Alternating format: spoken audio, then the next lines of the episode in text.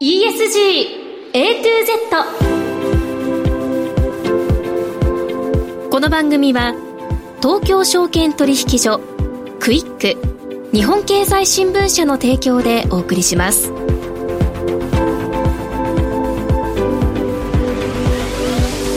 皆さんこんにちは滝口ゆりなです。6月19日月曜日のお昼皆さんいかがお過ごしでしょうか？この番組は ESG A to Z というタイトル通り近年世界規模で関心が高まっている ESG を A から Z までつまり入門編から応用編まで全てお伝えする番組です。ESG とは E Environment 環境 S Social 社会 G Governance 企業統治。この3つの頭文字を取った略語で企業が持続的な成長を目指すために必要とされている課題です。本日のメニュー紹介です。最初のコーナーは ESG 投資のツボ。毎週週替わりで ESG 投資に関する情報をさまざまな角度からお届けします。今日は学生投資連合 USIC14 期代表。一橋大学商学部2年の北村壮太さん。今年の USIC の活動や学生世代の ESG への関心度合いなどについて伺います。もう一つのコーナーはピックアップ ESG ここでは ESG に積極的な企業の取り組みをご紹介します。今日は先週に引き続きエバラ製作所執行役経営企画経理財務統括部長兼 CFO 細田修吾さんにお話を伺います。それでは皆さん12時30分までの短いお時間ではございますが最後までお付き合いください。人生100年時代と言われる中資産形成に関する議論や SDGs、ESG 投資の意識の高まりなど金融リテラシーへの社会的な関心がかつてないほど高まっています。東京証券取引所大阪取引所では金融経済教育の新ブランド JPX マネブラボを新設。幅広い世代に総合的な金融経済教育を展開しています。詳細は JPX マネブラボで検索。銘柄選別ってどうやったらいい？来週の相場のポイントは？株式投資に役立つ情報ツールならクイックマネーワールド。マーケットのプロが予想したデータで銘柄探しもできる。プロがチェックする情報も見られる。オンラインセミナーも毎月開催中。マネーはで検索して会員登録しよう。ESG 投資のツボ。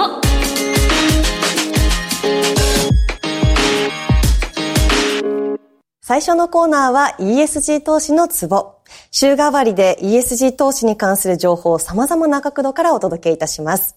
今日は学生投資連合 USIC14 期代表。一橋大学商学部2年の北村壮太さんにお越しいただきました。北村さんよろしくお願いします。よろしくお願いしますさて、学生の金融リテラシー向上を通じて、日本を学生から金融大国へをスローガンに、2008年に設立された USIC ですが、北村さんの代で14期目となっているということなんですね。あの、今、何校ぐらい、何人くらいが参加している組織になるんですかね？えっと、現在は全国で大体30校以上が加盟していて、加盟人数としては、まあ、1000名以上というのが、数字となります。ただ、私どもとしましては、実際どれくらいの、あの、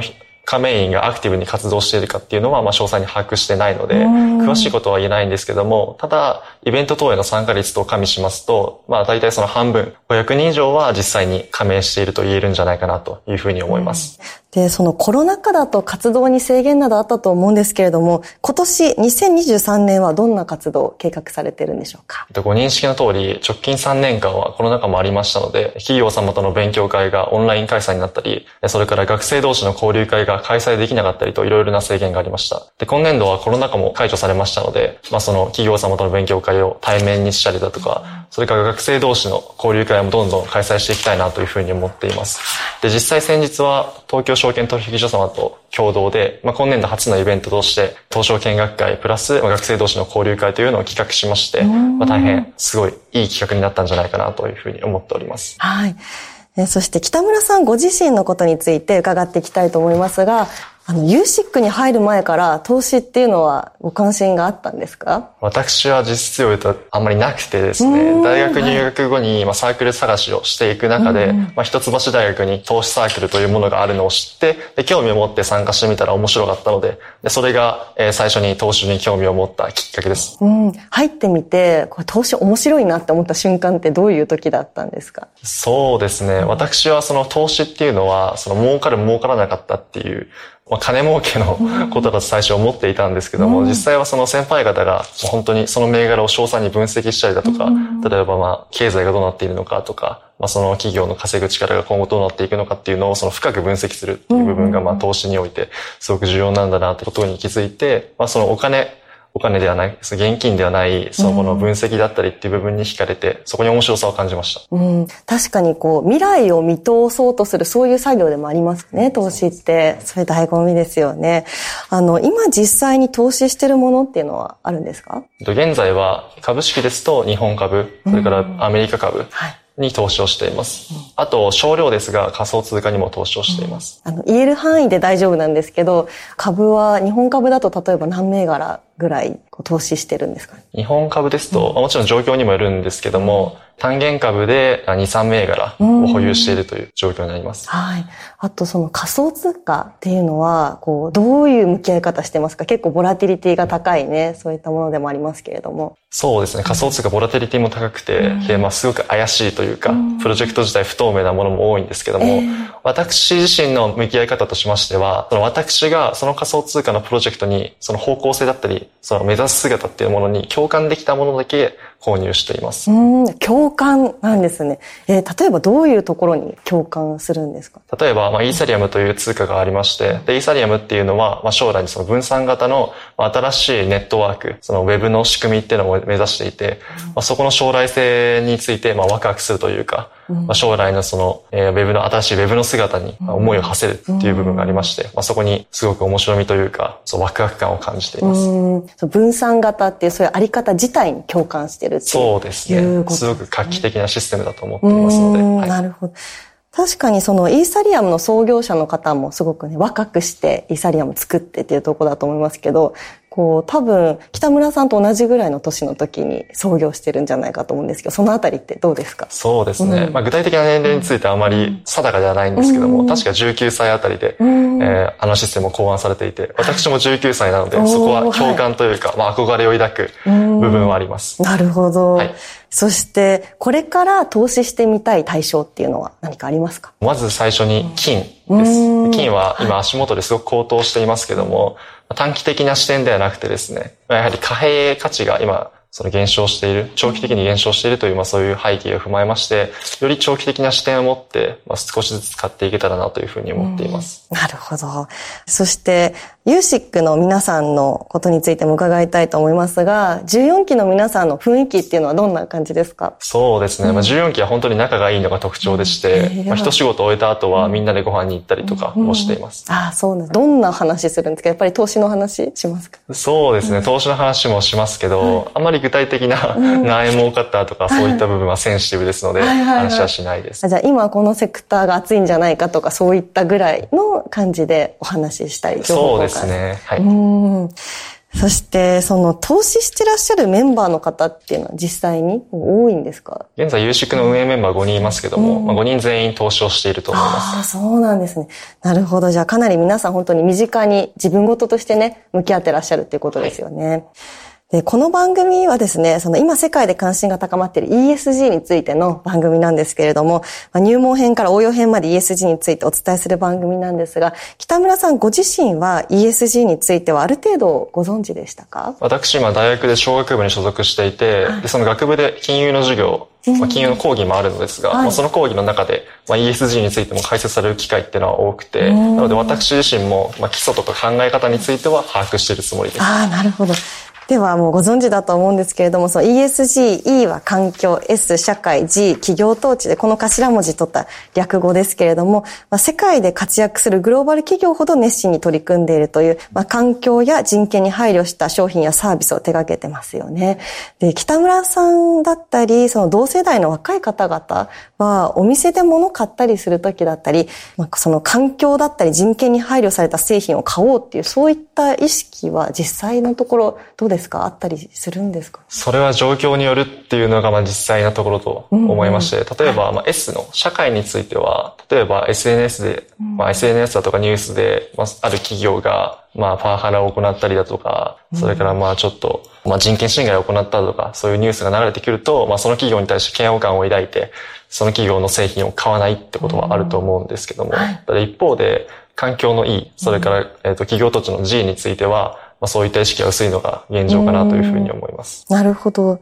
実際にその見えるところでこう、っていう部分では S のところが一番こう、身近に感じやすいっていうことなんですかね。そうですね。S の部分はやはり目につきやすい。一方で、まあ E だったり、それから G っていう部分は、まあよっぽどその分野に関心がないと、まあ目が向けられないっていうのが現状かなと思います。その E だとね、サプライチェーンでどれだけ CO2 が排出されてるかと、そういう部分も入ってきたりしますけれども、商品買うときに一つ一つそれをチェックするっていうことはなかなか難しいっていうのが現状ですかね。そうですね。それはまあ、ほぼないです、ね。うんうん。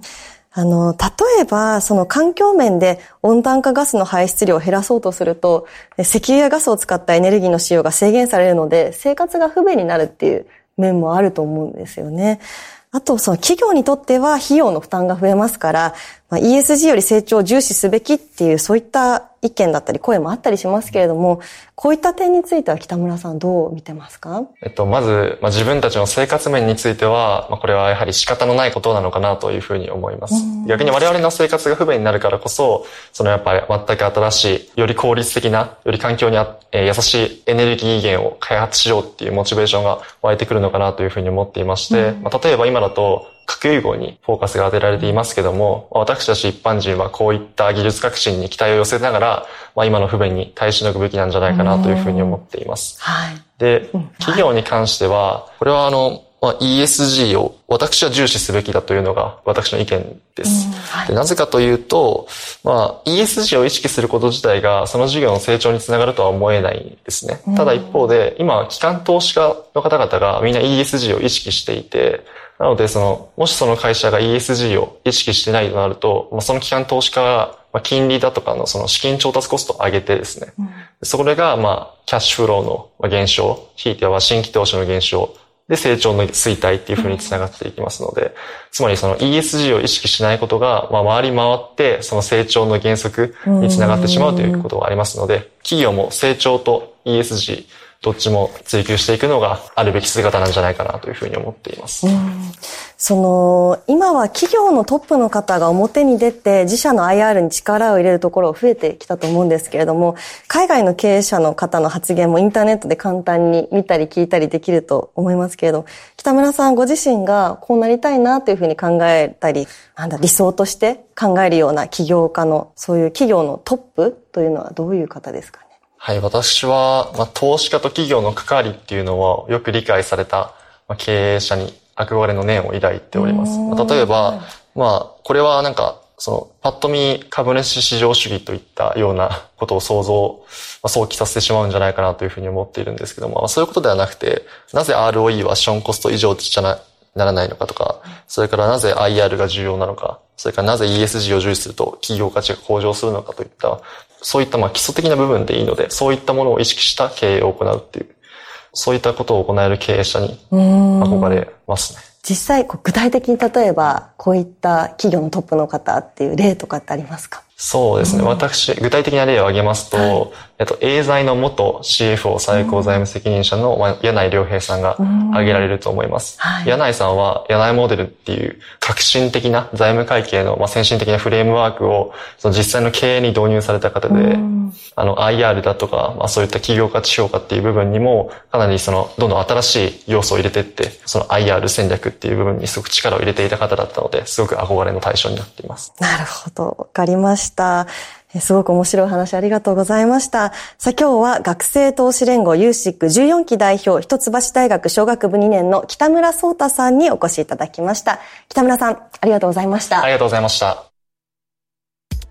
新刊 CD 音声ダウンロードメリマンスペシャル2023年後半を読むは好評発売中。日経平均株価の年前半最安値が重要変化日と一致したレイモンド・メリマン氏が先生学と独自のサイクル理論で年後半のマーケット世界情勢を大胆予測。価格は送料別で税込6600円。お申し込みはインターネットまたは0335954730ラジオ日経まで。より充実した仕事や生き方を実践したいビジネスパーソンの発見につながる番組マネーのからくり。投資や移住、副業や起業など様々な方法で自分らしくお金に困らない生き方を実践している人々にインタビュー。話題のビジネスや働き方をテーマにお金の流れ、仕組みをわかりやすく解説します。マネーのからくり。毎週金曜朝7時30分からラジオ日経第一で放送中です。ピ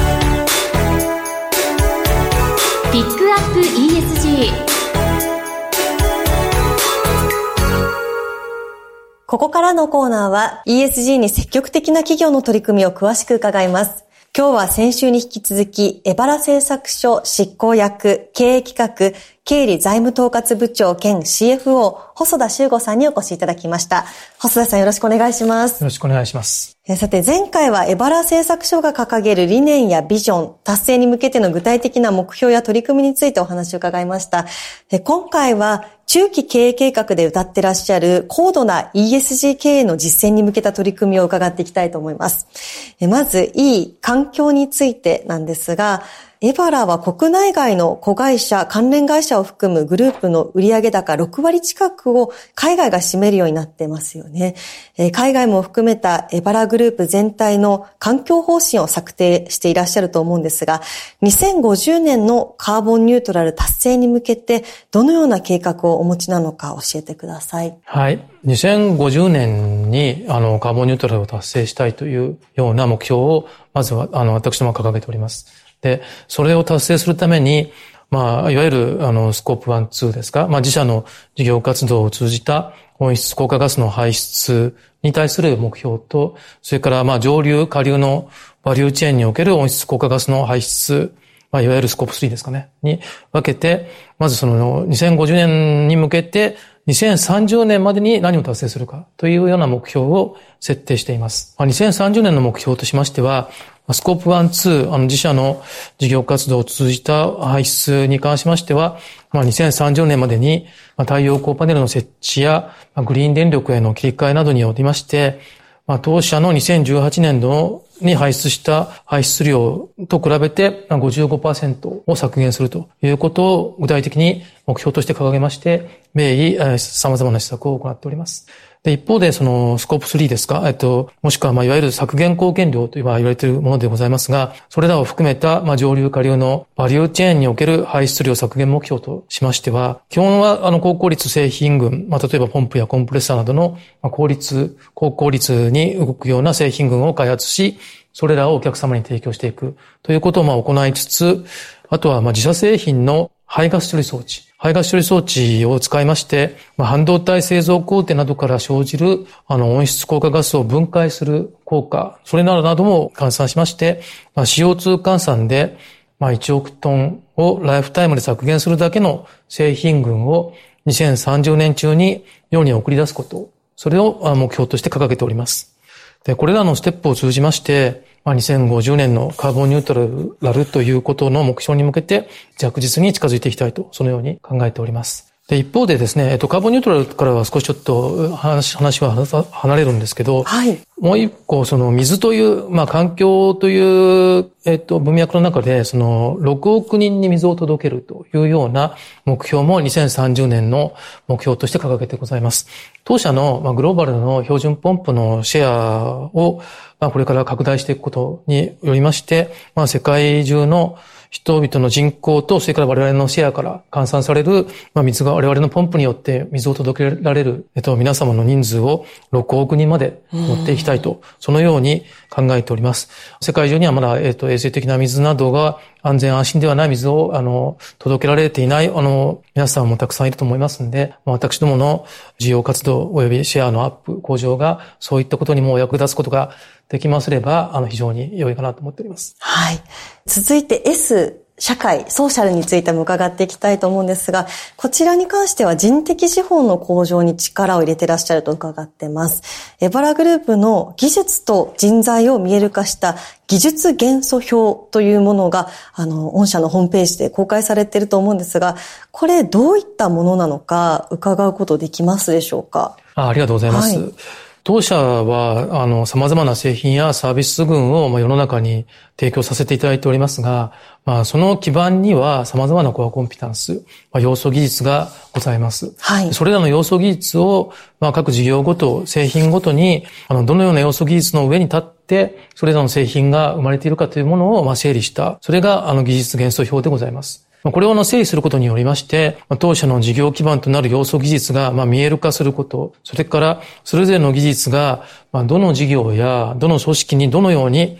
配置されているかみたいなこと、それからそれらがどのように継承されているかみたいなことがまあ明らかになります。それらの継承はまあ結局はその人がその継承を担うということになりますんで、はい、まあ、すなわちコアの要素技術の継承者としての人材、人的資本をどう配置し、どう活用して、どう継承していくかを端的に表すものとして、まさにあの当社における人的資本経営のベースになるような、そのような表として位置づけております。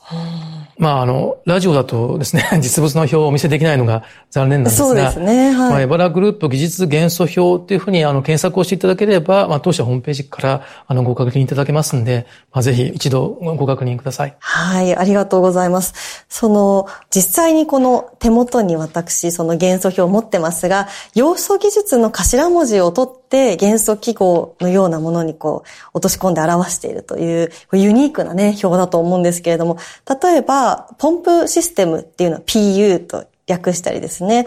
えー、モーターコントロール MO という、こういった元素記号のようなもので表にしたものということなんですけれども、これ、あの、コア要素技術の継承者としての人材、人的資本という観点がユニークなんじゃないかなと思ってお話伺っていました。あの、技術をこれだけ可視化して公開していること自体珍しいことなんじゃないかなと思うんですが、いかがですか？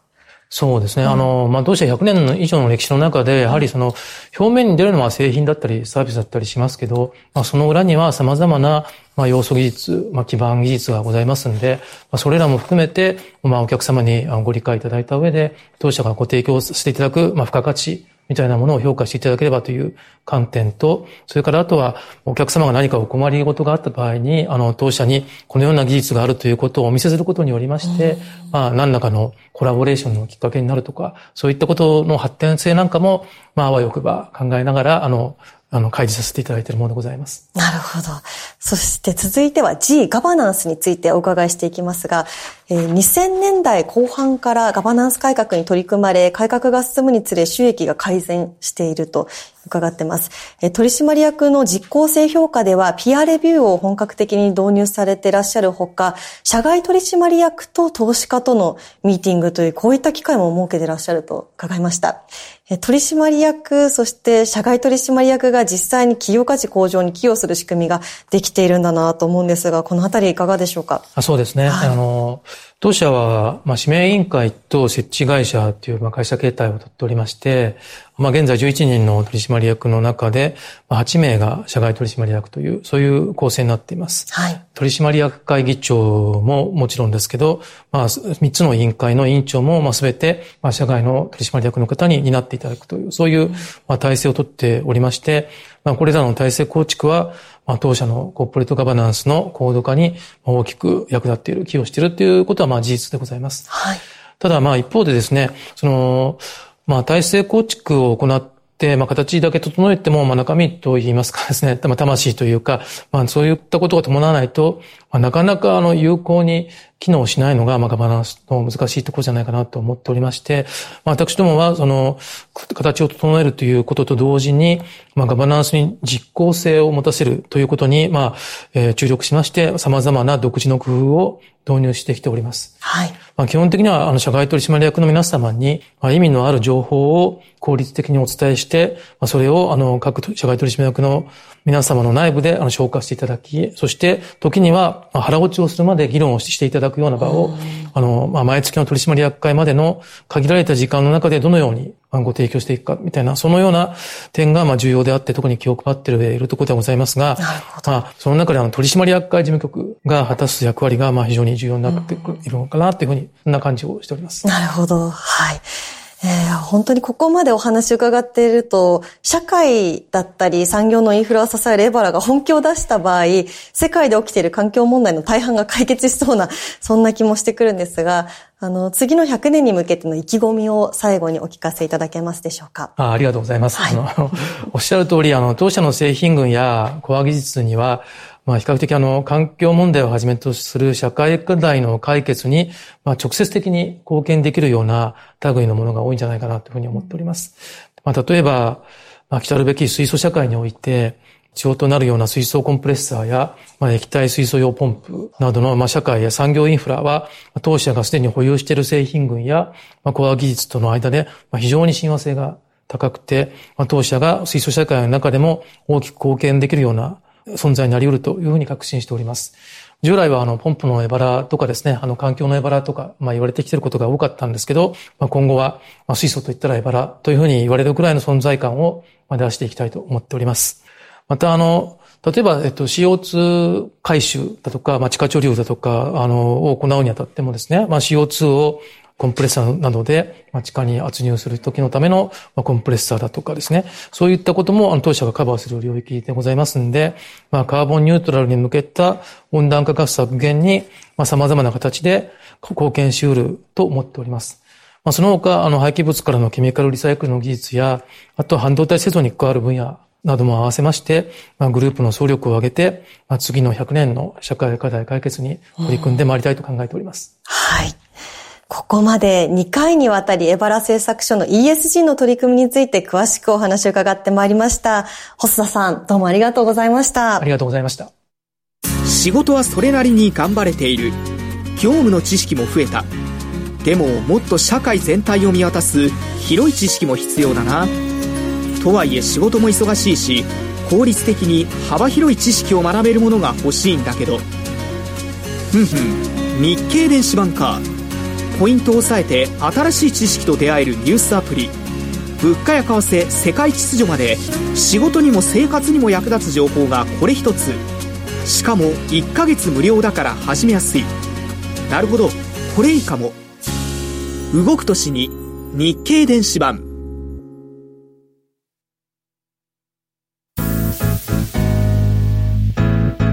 ESG A to Z この番組は東京証券取引所クイック日本経済新聞社の提供でお送りしました。投資に関する最終決定はご自身の判断でなさいますようお願いします。ESG A to Z あっという間のエンディングです。今日の前半は学生投資連合 USIC14 期代表一橋大学商学部2年の北村壮太さんに今年の USIC の活動や学生世代の ESG への関心度合いなどについて伺いました。そして後半ではエバラ製作所執行役経営企画経理財務統括部長兼 CFO 細田修吾さんに中期経営計画で謳っている高度な ESG 経営の実践に向けた取り組みについて伺いました。今日の放送は皆さんの投資の参考になりましたでしょうか？ここまで滝口ゆりながお伝えいたしました。それでは皆さんありがとうございました。